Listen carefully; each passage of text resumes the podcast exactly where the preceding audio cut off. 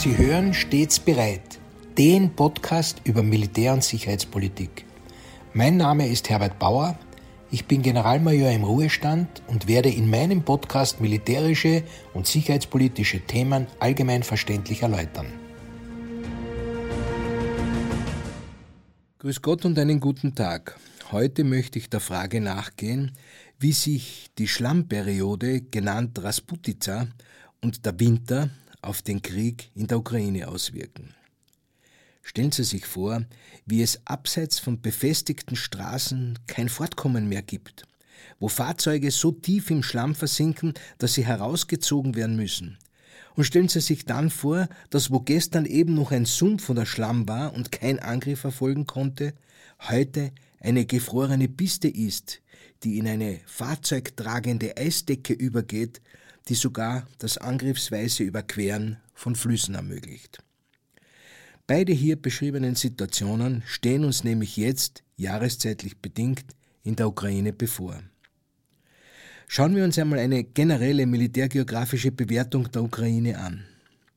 Aufgrund ihrer Lage und Größe finden wir verschiedene Klimazonen vom Sumpfklima im Nordwesten zu einem gemäßigten Kontinentalklima im zentralen Westen, einem bergischen Klima in den Karpaten im Südwesten und im Krimgebirge, zu einem mediterranen Klima am Schwarzen Meer und Asowschen Meer bis hin zum Steppenklima im Osten.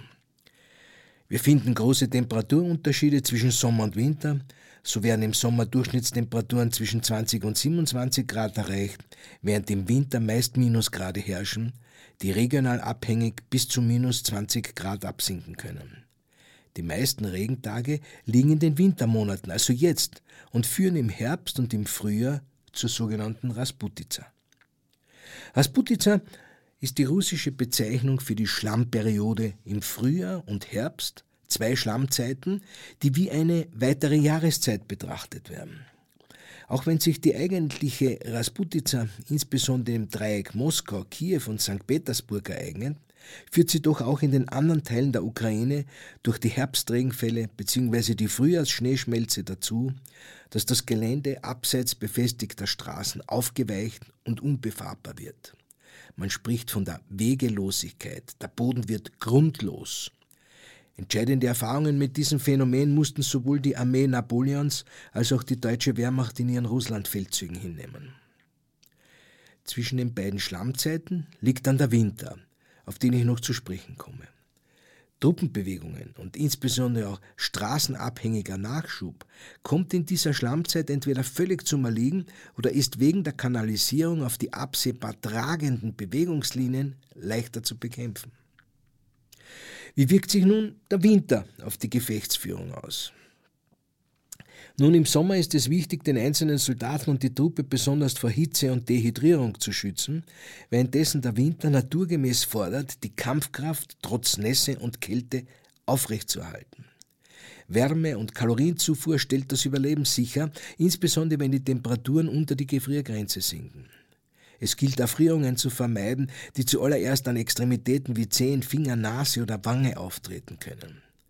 Moderne, auf den Winter abgestimmte Kampfanzüge mit dem entsprechenden Kälte- und Nässeschutz sowie geeignetem Schuhwerk können bestimmend für den Erfolg werden.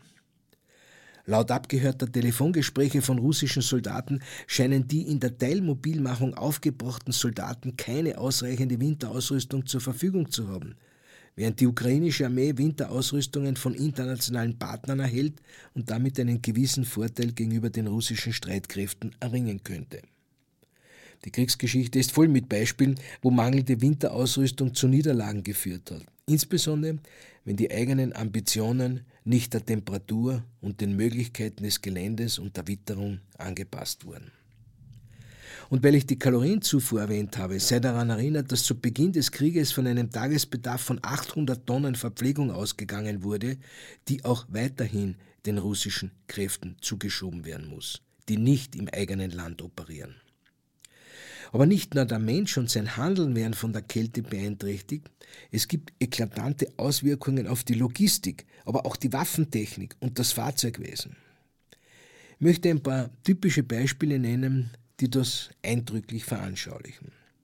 So muss die Kriegslogistik etwa berücksichtigen, was die zivile Treibstoffversorgung für den Konsumenten selbstverständlich im Auge hat, den Unterschied zwischen dem im Einkauf günstigeren Sommerdiesel gegenüber dem anspruchsvolleren Winterdiesel. Der gewöhnliche Dieselkraftstoff ist relativ temperaturempfindlich und verliert bei Temperaturen unter 0 Grad an Fließfähigkeit. Er wird zähflüssiger und sondert Flocken aus, welche den Kraftstofffilter und die Einspritzanlage verstopfen können. Daher werden dem Kraftstoff für den Winter Zusatzstoffe beigefügt, um bei frostigen Temperaturen das Ausflocken der sogenannten Paraffine zu vermeiden. So können Verstopfungen in Filtern, Pumpen und Leitungen vermieden werden. Wird also beim Nachschub des Treibstoffes dieses Faktum nicht rechtzeitig und ausreichend berücksichtigt, kann das fatale Auswirkungen am Gefechtsfeld haben, wo die gepanzerten und ungepanzerten Fahrzeuge, wo die Beweglichkeit der Truppe überwiegend von Dieselmotoren abhängig ist. Zur Erinnerung, am Beginn des Krieges hat man den Tagesbedarf der russischen Streitkräfte mit 4 Millionen Liter Treibstoff angenommen, die nun auch im Winter transportmäßig umgesetzt und herangebracht werden müssen. Ein anderes Beispiel sind Fette und Öle, seien es jene, die als Schmiermittel für Motoren, Maschinen und rotierende Teile in Großwaffensystemen benötigt werden, aber auch jene, die das reibungslose Funktionieren der gleitenden Teile der jeweiligen Infanteriewaffen sicherstellen sollen. Das Maschinengewehr, das im Moment der Abwehr eines Angriffs nicht schießt, kann tödliche Konsequenzen für die Truppe auslösen. Und last but not least möchte ich beim Aufzählen von Beispielen des, von Beispielen des Einflusses des Winters auf das Material auch daran erinnern, dass sich tiefe Temperaturen auf die Leistungsfähigkeit herkömmlicher Akkus und Batterien, aber natürlich auch die alles beherrschende Elektronik im Allgemeinen auswirkt. Was bedeuten nun die Schlammzeiten und der Winter für die Gefechtsführung beider Seiten?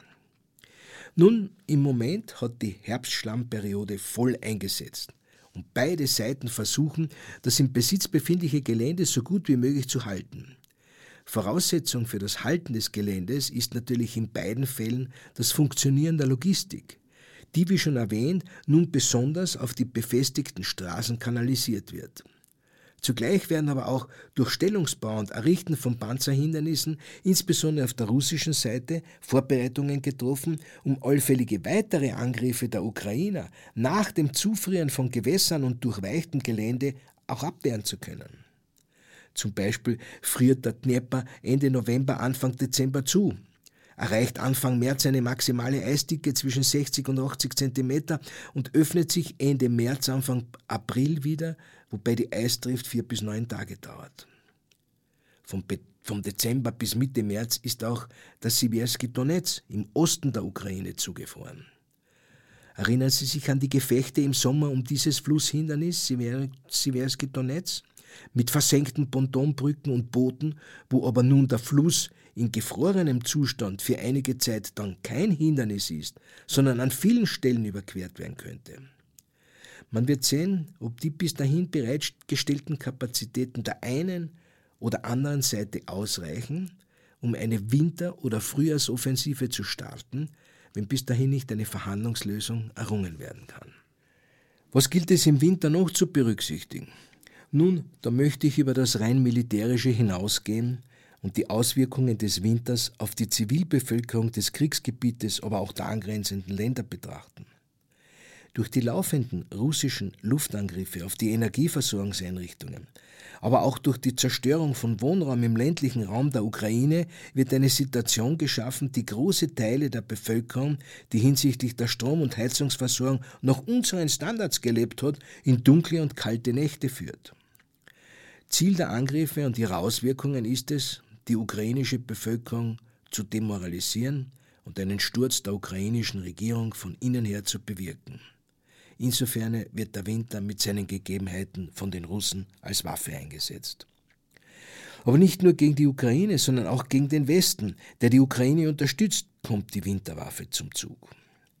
Auch wenn inzwischen klar ist, dass die Gasspeicher gefüllt sind, dass sich die Energielieferanten den Marktgrundsätzen entsprechend bereichert haben, dass vor Europas Küsten Flüssiggastanker vor Anker liegen und deren Ladung nicht gelöscht wird, weil deren Eigentümer spekulierend auf einen Wiederanstieg des Gaspreises warten, Und auch wenn klar ist, dass die Haushalte im Westen mit ziemlicher Sicherheit nun doch nicht frieren werden, ist es ein in der Informationskriegsführung immer wieder auftauchendes Argument und eine Förderung des Egoismus, wenn von Einflussquellen propagiert wird, dass man wegen der Ukraine nicht frieren möchte. Die Social Media sind voll von kleinen und größeren Filmclips, die zeigen, wie der Westen frieren und vereisen wird, weil er sich für die Ukraine einsetzt und von Putin dafür bestraft wird. Das strategische Ziel der Argumente und Darstellungen ist es, den Unterstützungswillen der westlichen Bevölkerung für den Überlebenskampf der Ukrainer zu schwächen oder gar zum Erliegen zu bringen. Aber nochmals zu den Auswirkungen der Winterwaffe in der Ukraine selbst. Vergleicht man nächtliche Satellitenbilder der Ukraine von vor dem Krieg mit den heutigen, sieht man, dass es ziemlich finster geworden ist. Die durch die russischen Angriffe eingeschränkte Stromnetzstruktur der Ukraine ist oft instabil und der Stromverbrauch übersteigt immer wieder die Möglichkeiten der Stromproduktion. Das führt zu behördlichen Aufrufen zum Stromsparen und zu Netzsteuerungsmaßnahmen wie partielle Stromabschaltungen, auch im öffentlichen Raum. Die Waffenwirkungen, aber auch Überlastungen des funktionierenden Stromnetzes bedeuten jedoch nicht nur geplante Abschaltungen, sondern führen auch zu ungeplanten Stromausfällen. Gemäß Angaben der Energieversorger wird alles versucht, die Schäden im Netz zu beheben, jedoch wird bis mindestens Ende März mit Stromausfällen weiterhin gerechnet. Wenn keine neuen Schäden durch russische Angriffe entstehen, kann der Strommangel über das ganze Land verteilt und die Abschaltungen können kürzer gehalten werden. Die Behörden empfehlen aber der Bevölkerung, sich einen Vorrat an warmer Kleidung und Decken anzulegen, und sie raten ukrainischen Flüchtlingen im Ausland, möglichst erst im kommenden Frühjahr in die Heimat zurückzukehren, um den Strombedarf des Landes im Inneren zu reduzieren. Aber der Strommangel hat auch noch viel tiefere Auswirkungen. Die Weltgesundheitsorganisation WHO ist in großer Sorge wegen des bevorstehenden Winters. Die russischen Angriffe auf die Energieversorgungsstruktur haben natürlich auch Auswirkungen auf die Spitalsversorgung. So wurden seit Kriegsbeginn sogar über 700 direkte völkerrechtswidrige Angriffe auf Gesundheitseinrichtungen registriert. Gemäß WHO gäbe es bereits jetzt schwere Auswirkungen auf das Gesundheitssystem und die Gesundheit der Bevölkerung. Die anhaltenden Angriffe auf die Energieinfrastruktur bedeuten, dass Hunderte von Krankenhäusern nicht mehr voll funktionsfähig sind. Millionen weitere Menschen, die ihre Häuser auf der Suche nach Wärme und Sicherheit verlassen müssen, werden mit besonderen gesundheitlichen Herausforderungen konfrontiert sein, darunter Atemwegsinfektionen, Lungenentzündung und Grippe, aber natürlich auch Covid-19-Infektionen. Welche Maßnahmen kann die Ukraine setzen, um diesem Terror, der auch Frauen, Kinder und Alte betrifft und den das EU-Parlament soeben verurteilt hat, diesem Terror entgegenzuwirken? Nun, neben den vom Westen ständig erbetenen Luftabwehrmitteln, die die Ukraine im Abwehrkampf gegen Raketen und Drohnen schützen soll, neben dringend benötigten Generatoren und Schutzausrüstungen, sind es natürlich die unermüdlichen Instandsetzungsarbeiten an der immer wieder angegriffenen Infrastruktur, die Schaden so rasch wie möglich zu beseitigen. Aber auch für die unmittelbare Hilfe wurde etwas getan. Mehr als 4000 öffentliche Wärmestuben wurden landesweit in Schulen und anderen öffentlichen Gebäuden eingerichtet. Dort werden Strom, Ladestationen für Handys, mobile Kommunikation und Internet, Wärme, Wasser sowie Erste Hilfe völlig kostenlos und rund um die Uhr bereitgestellt. Auf einer Webseite werden alle diese Versorgungspunkte aufgeschlüsselt und dargestellt und laufend aktualisiert, wenn neue hinzukommen. Des Weiteren wird auf die nächste Tankstelle, Bankfiliale, Apotheke oder Geschäfte verwiesen.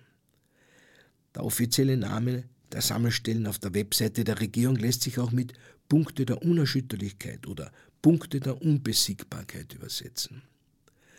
Laut dem ukrainischen Präsident Zelensky werden diese Einrichtungen im Fall eines weiteren massiven Angriffs auf die Ukraine geöffnet werden.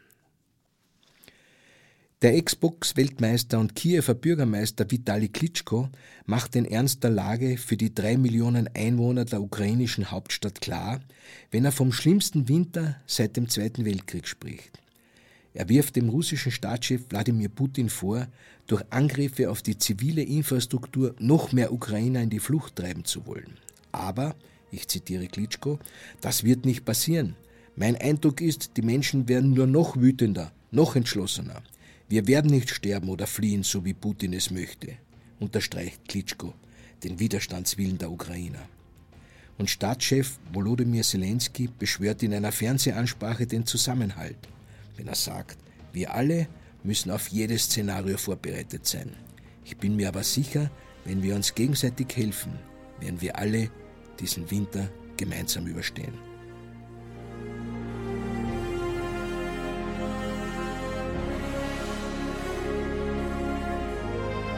Sie hörten Stets bereit, den Podcast über Militär- und Sicherheitspolitik. Sollten Sie Fragen zum Militär oder zu sicherheitspolitischen Themen haben, schreiben Sie mir bitte ein E-Mail an missing-link.media.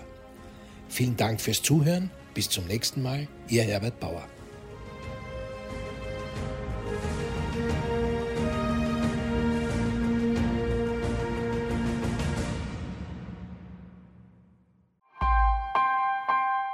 Missing Link